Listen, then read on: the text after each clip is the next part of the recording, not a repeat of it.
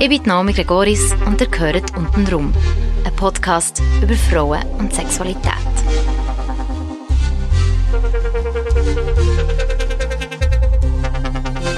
Fünfte Folge.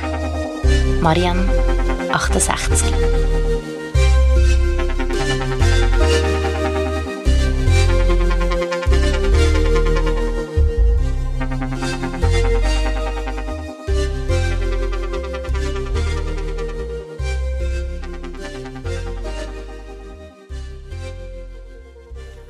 Ähm, ich bin ein extrem heißer Ofen gsi.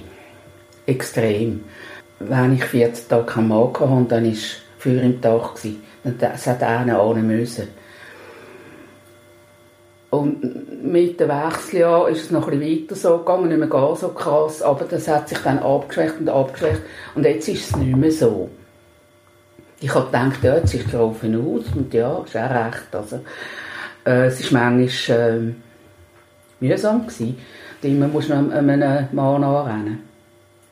Und jetzt habe ich aber einen getroffen, der jetzt plötzlich getroffen wieder ist. Äh, das ist nicht meine Kiste, meine Beziehung. Der läuft eigentlich nichts, sexuell. Ähm, das ist aber in Afrika einer. Und das ist jetzt noch nicht so zu einer wirklichen Liebschaft gediehen, aber es zeichnet sich schwer ab. Ich äh, habe ein Hobby, das sind, ist die senegalesische Hinterglasmalerei.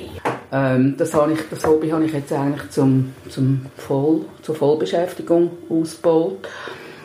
Und das mache ich seit 20 Jahren. Ich gehe seit 20 Jahren in Senegal und ähm, habe immer die Bilder gesammelt.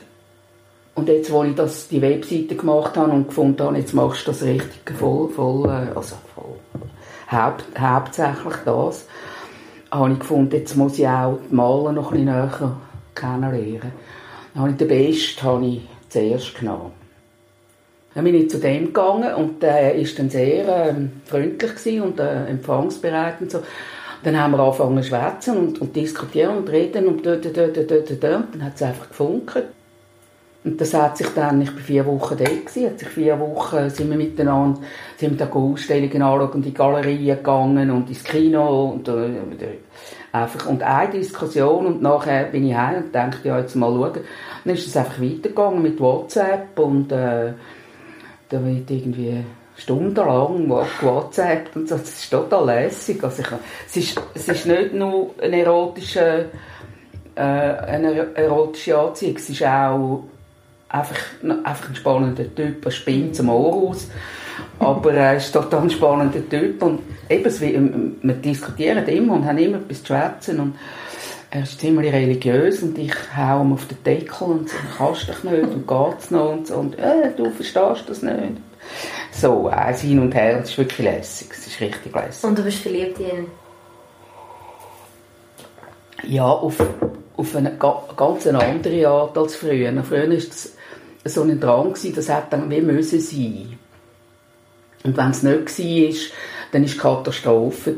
Dann bin ich irgendwie innerlich zusammengebrochen. Und jetzt ist es nicht mehr so. Jetzt ist es ähm, schön, wenn es etwas, was immer das es gibt, ist schön. Und wenn es etwas nicht gibt, wo ich jetzt noch Lust habe, ist das auch okay.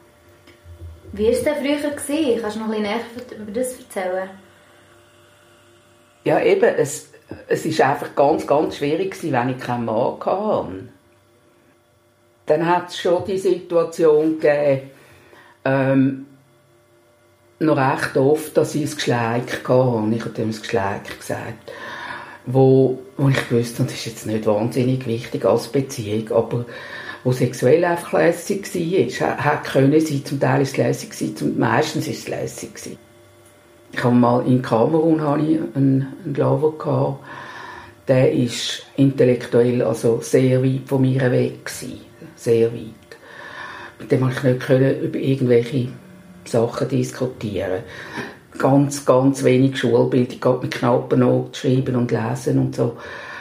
Ähm, Fußballer, wunderschöner Mann und ein phänomenaler Lover. Aber wir hatten so den Plausch, war so lässig. Aber Sonst ist eben, intellektuell ist nicht viel gelaufen, bis gar nichts. Was noch sehr lässig war, ist mit dem zu reisen. Wir sind im ganzen Land herumgereist mhm. miteinander. Und einfach so das tägliche Leben. Ich war lang, ich war zweimal fünf Monate und hatte schon tägliches Leben mit dem. Und das war auch sehr lässig. Aber eben, also, auf Tour wäre das no way, no way. Aber äh, so, eben, im Bett war es der Hammer, gewesen, respektive dem Strand. Mal sind wir sind viel ausgegangen, tanzen und uns nach dem Tor schlagen. Dann war Regenzeit, also die kleine Regenzeit. Dann schiffen sie so eine Stunde, und nachher ist es wieder trocken. Dann sind wir irgendwann morgen um drei heimgekommen. Dann hat es angefangen zu schiffen, wahnsinnig. Wir waren so verschwitzt in Douala, das ist eine heisse, vierte Stadt. Total verschwitzt vom Tanzen und so. Dann äh, hat es so geschifft, dass das Dach drauf ist so ein richtiger Bach oben runtergekommen. Ich habe alle Kleider von uns geschmissen und unter die Dachtraufe gestanden. Und nachher natürlich irgendwo auf der Veranda äh, ineinander verkeilt. Das ist wirklich der Plausch. Alles so Zeug. Das ist lässig. Dann bist du wie alt? Gewesen? Ähm, 39, 40. Und es war schwierig für dich, dann wieder zu gehen? Hast du nie ein Gefühl entwickelt? Mal. Aber ich habe das einmal gemacht, äh, sechs, sieben Jahre vorher, äh, mit einem Afrikaner heimgekommen. So erwartet worden und er hat es irgendwie wählen, wobei er gesagt hat, er will seine Schwester auf Paris. Und das ist monumental in die Hose.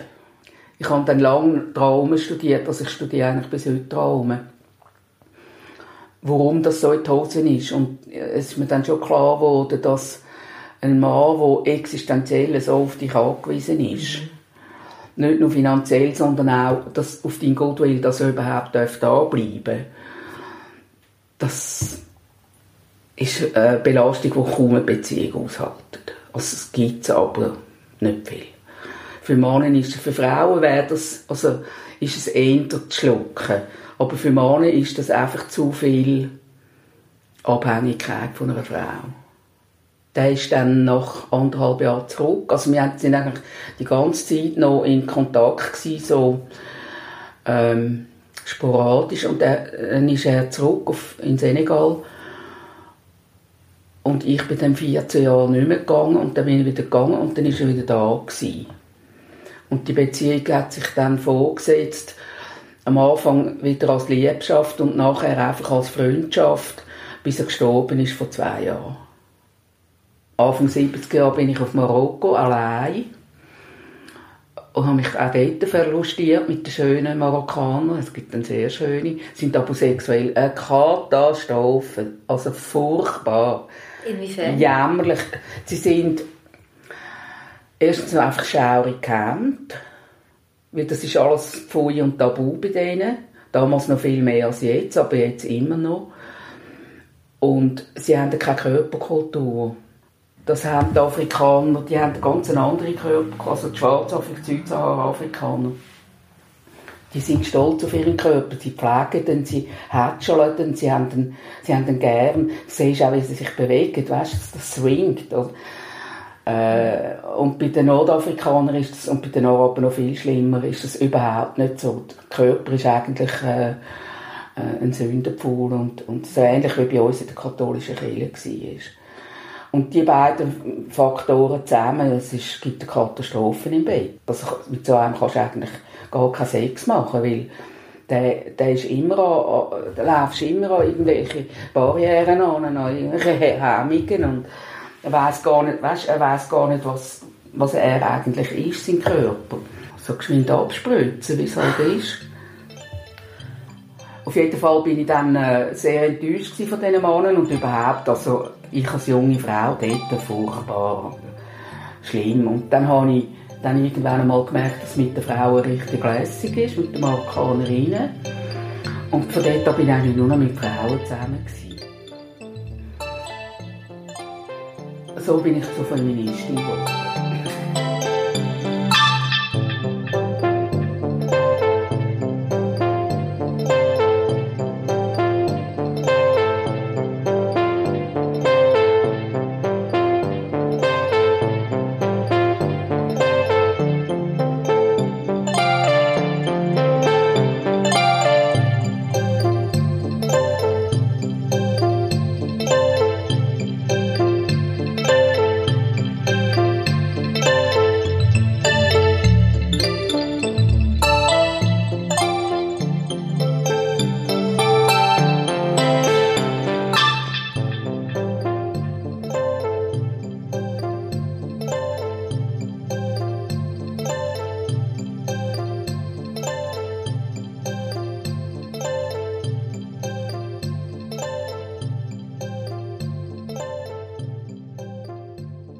Anfang 70er Jahre ist die Frauenbewegung sehr in Gang gekommen, ja. Und dann hast du da ähm, Frauengrüppli gemacht und Demos und ich weiß nicht was alles.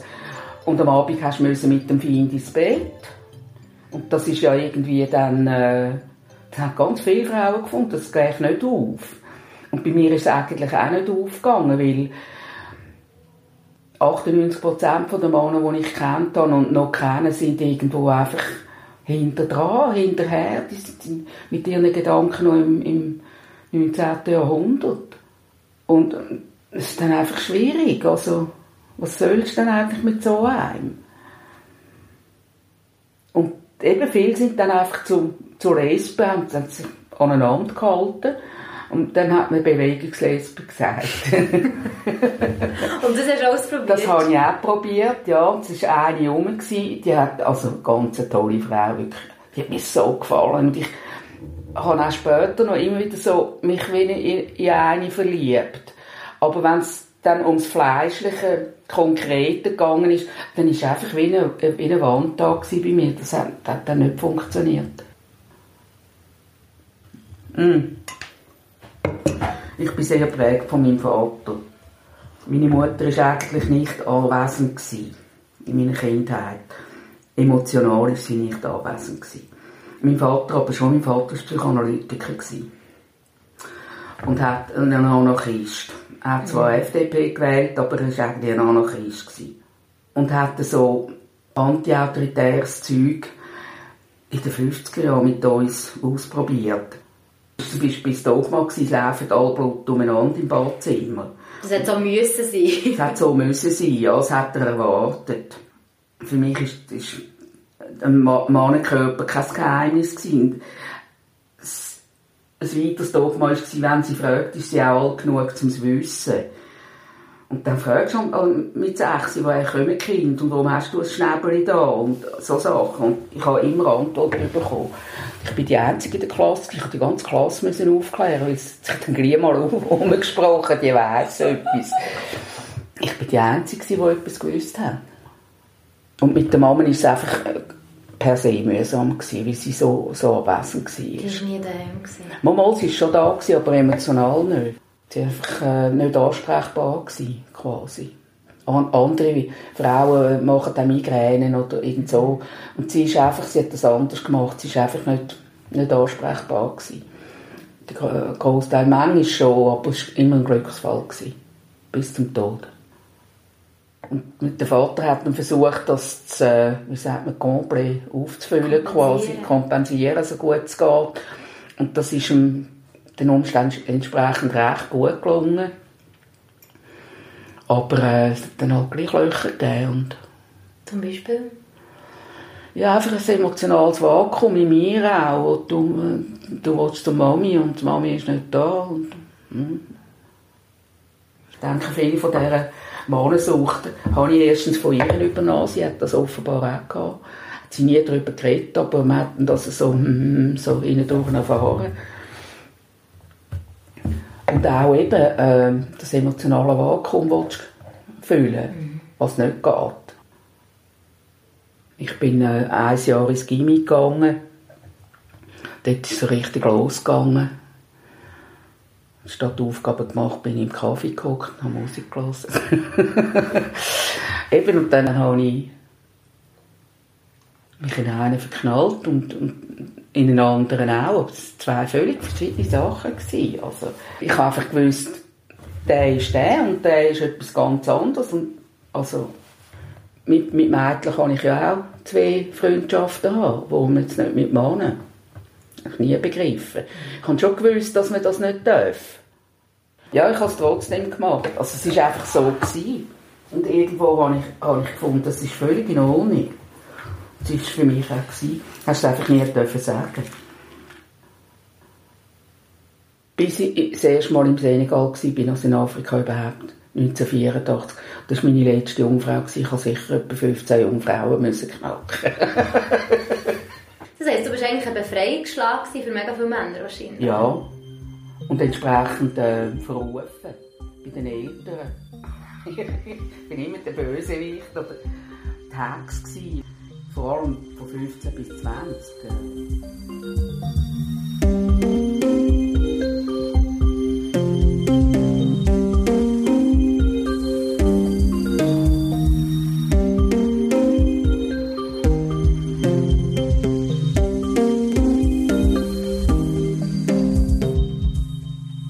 Das wissen die Jüngeren nicht mehr. Ich habe das nicht erlebt.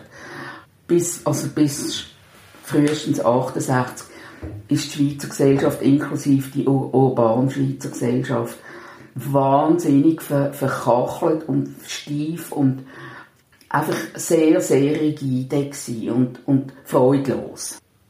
Wirklich, äh, es war nicht lustig. Gewesen. Wir haben dann tobt, wir das so, eben 4, 65 hat das angefangen mit der Rockmusik und äh, Zeug und Sachen und dann 68 ist dann einmal eben das erste Mal aufgebrochen, aber das hat, die Kämpfe sind weitergegangen, es ist lang gegangen, bis das sich dann wirklich äh, geöffnet hat. Nach ein paar Jahren hat mir mal einer gesagt, du, du gehst am besten zu den Anarchisten. Dann habe ich gefunden, Anarchisten, okay, gehen wir mal schauen. So Anarchistengrüppli Ausbildung gemacht. Und das war das Diskussionsgrüppli, also nicht von Bomben werfen. Kropotkin studiert und Bakunin und so. Und das habe ich eigentlich dann lässig gefunden. Das hat mir, also, das hat mir dann sehr viel besser gefallen. Außerdem habe ich meinen, den Mann von meinem Leben dort getroffen. Wer war das? Der ist immer noch da. Das ist eben der, der nicht mehr läuft mit dem Sexuell. Ja.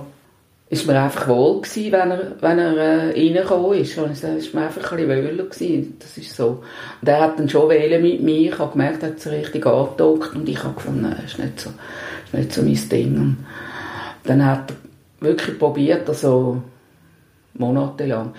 Dann hat er gefunden, ich habe dann eine Wohnung gesucht, in meiner Wege gewesen, was mir überhaupt nicht gefallen hat habe äh, etwas anderes gesucht und hat gesagt, ich soll zu ihnen kommen auf Wäderschwil in, in Schöneck. Das war so eine der ersten Kommunen in der Schweiz. Gewesen. Und ich habe gefunden, auf Wäderschwil wollte ich nicht, ich wollte wieder in die Stadt Zürich. Dann hat er gesagt, dann kommst du mal ein Wochenende schauen. Dann bin ich schauen. Und es ist wirklich ein wahnsinnig schönes Haus wunderbare Lage, lässige Leute. Habe ich gefunden, mal, also, sie auf Wäderschwil okay, dann bin ich dort eingezogen und dann ist er einfach immer rumgehangen und so ich gefunden, er ist nicht mein Typ. Ich, ist das noch mal ein paar Monate so gegangen und dann ist er mit, einem, mit seinem Freund, der auch die Wege war, sind sie ins Tessin. Gesagt, sie gehen 14 Tage ins Tessin. Nach 10 Tagen oder was bin ich oben an den Stegen gestanden, sogar die Stege vom oberen in den unteren Stock und habe unten etwas gehört und ich habe gemeint, ich sehe allein muss. Dann bin dort oben gestanden und, und geschaut wer reinkommt. Und dann ist er gekommen. Und ich habe den so gesehen und er hat so gemacht und ich bin die Stege runtergerannt in seine Arme. Wir sind dann acht Jahre zusammen und dann habe ich, eben das habe ich ja geschrieben, ich bin eigentlich dann streckenweise monogam gewesen, aber eigentlich nicht. Mal das geschlagen, mal dort eine, eine Affäre. Das ist auch in der Zeit so gewesen. Also, das hat sich wie gehört. Es hat ja den schönen Spruch gegeben, wer zweimal mit derselben pennt, gehört schon zum Establishment. Und ihn hat es, glaube ich, auch nicht gross gestört, weil er hat schon gemerkt, also er ist irgendwie so das Zentrum von mir. Und dann hat es aber im 80 oder 81 habe ich einen Mann getroffen, in den habe ich mich jetzt wirklich wahnsinnig verknallt. Und das hat so gemacht, also es hat wirklich, äh, bebt zwischen uns. Und ich habe gewusst, ich kann es nicht lange mit dem Mann. Aber es war einfach so eine, äh, eine erotische Energie zwischen uns. Das hat wirklich geklopft. Und dann habe ich das irgendwie zwei, drei Wochen so durchgezogen und dann habe ich gemerkt, es geht jetzt ein Weile. Dann habe ich gesagt, ja, das geht jetzt ein Weile, aber es wird nicht dauern. Und dann hat er gesagt, ja, okay, aber ich amüsiere mich dann vielleicht auch mal noch jemand anders. Und dann hat er sich äh, gemeinsam Bekannte von uns, eine, die wir beide kannten, angelacht. Und das ist für alle so weit okay gewesen. Sie haben alle voneinander gewusst. Mhm. Nur sie hat gefunden, sie will ihn jetzt eigentlich für sich allein. Und er hat sich eigentlich nicht bei ihr lassen durch das. Und hat mich weiter gesehen. Das ist mit mir ein Wochenende in Uralter so. Und dann ist sie eines Tages schwanger geworden. So blöd bin dort äh, 30, 31 oder was. Habe ich gesagt, hey, äh, merkst du nicht, was da gespielt wird? Und er hat gesagt, es werde nicht gespielt und das ist jetzt halt passiert und so. Er hat das einfach nicht wissen. Mhm. Und das hat mich also, ich habe 15 Jahre lang Zähne geknirscht, wirklich. Ich habe ihn dann nur noch ein, zwei Mal im Jahr gesehen, weil das hat mir einfach total weh da, der hat es gesehen und, und durch die Lappen, ich habe nicht gewusst, was nachher kommt, oder? Auf jeden Fall nach 15 Jahren, als Sammy 15 war, hat sie sich getrennt. Und dann bin ich also wie, wie die Katze vor dem Maus. Zack! Haben ihn gekrallt, kann es nicht anders sagen. Und er hat sich eigentlich alle Und seitdem sind wir wieder zusammen, das ist jetzt 24 Jahre.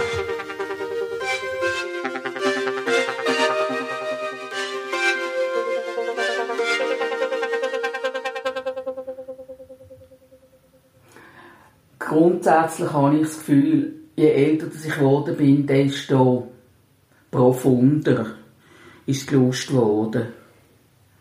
Freude desto mehr konnte ich es wirklich auskosten. Ich habe eigentlich bis 20 gar nicht einen richtigen Orgasmus beim Sex. Das ist, äh, ich, und ich habe das gar nicht gewusst, weißt, ich habe, ich habe gar nicht gewusst, was mir fehlt. Ich habe schon äh, Selbstbefriedigung, Orgasmen gehabt, aber Orgasmus beim Sex habe ich eigentlich nie wirklich gehabt, also so etwas halbpatziges wo du nicht wirklich kannst als Orgasmus bezeichnen Und dann habe ich mal als, äh, bin ich in einer Kiste gewesen, Beziehung gehabt, drei Jahre mit meinem Mann, und das Schleik kam nebendran. Und mit dem Geschleik hat es getatscht, aber wirklich, da haben die Wände bebt. das war mein erster Sexorgasmus. Also, ich habe das später gehört, das sei noch viel, wenn du zu jung anfängst Sex äh, treiben, das wie das, das, gibt es noch oft. Das, das müsste der Körper eine Art lernen, zuerst überhaupt richtig, richtig abfahren. Ist, also ich habe dann geknickt und aha drum, so quasi. Und schwanger bist du nie gewesen? Hast du kein Kind? Nein. Ich war dreimal schwanger. Gewesen. Dreimal abgetrieben. Das erste Mal, das war wirklich ein Unfall. Gewesen. Also das hätte nicht müssen sein da bin ich ähm, 24, 24 gewesen. Ich mag mich gut erinnern, ich war dort, relativ bekifft gewesen, habe in den Spiegel geschaut und gesagt, du willst ein Kind haben? Nein. Du bist einfach nicht, nicht fit. Du bist eigentlich dann nicht viel mehr da als deine eigene Mutter und das wollte ich nicht wiederholen. Und das ist eigentlich dann gegangen bis zu der äh, ersten grossen Afrika-Reise nachher, als ich zurückgekommen bin, habe ich, ist das mit dem Omar passiert, wo plötzlich ab ist und ich habe einen wahnsinnigen Kulturschock gehabt, also einen Retour-Kulturschock, ja. unglaublich, eine, eine riesige Krise gebaut. Und nachher habe ich gefunden, jetzt könnte ich eigentlich, jetzt wäre ich bereit für ein Kind, jetzt wäre ich da. Und zwei Jahre später hatte ich nochmal einen Afrikaner gehabt, und bin nochmal schwanger geworden und habe gefunden, das ist nicht der Vater. Und ich wollte keinen Sohn ohne Vater. Ich, meine Tante, nach der ich benannt bin, äh, hat mit 18 ist sie zu den Kommunisten gegangen, hat sich die Haare abgeschnitten und hat gesagt, sie will ein Kind haben. Und das hat sie durchgezogen. Sie ist dann später so mehr zu den Sozis gegangen als zu den Kommis, aber sie ist äh, Sozialistin geblieben ihr Leben lang und hat gefunden, es gibt genug Kinder auf der Welt, ohne dass sie jetzt auch noch welche machen. Und sie ist mit 92 gestorben, umgeben von Freunden und Jungen und Alten und äh, einem erfüllten Leben. Und meine Mutter hatte zwei Kinder und noch einen Stiefsohn und ist allein gestorben. Das war mir eine Lehre.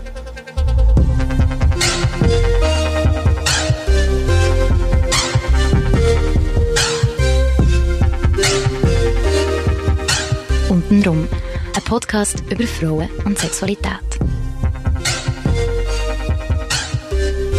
Mehr Episoden unter www.untenrumpodcast.com und auf iTunes, Spotify oder Soundcloud.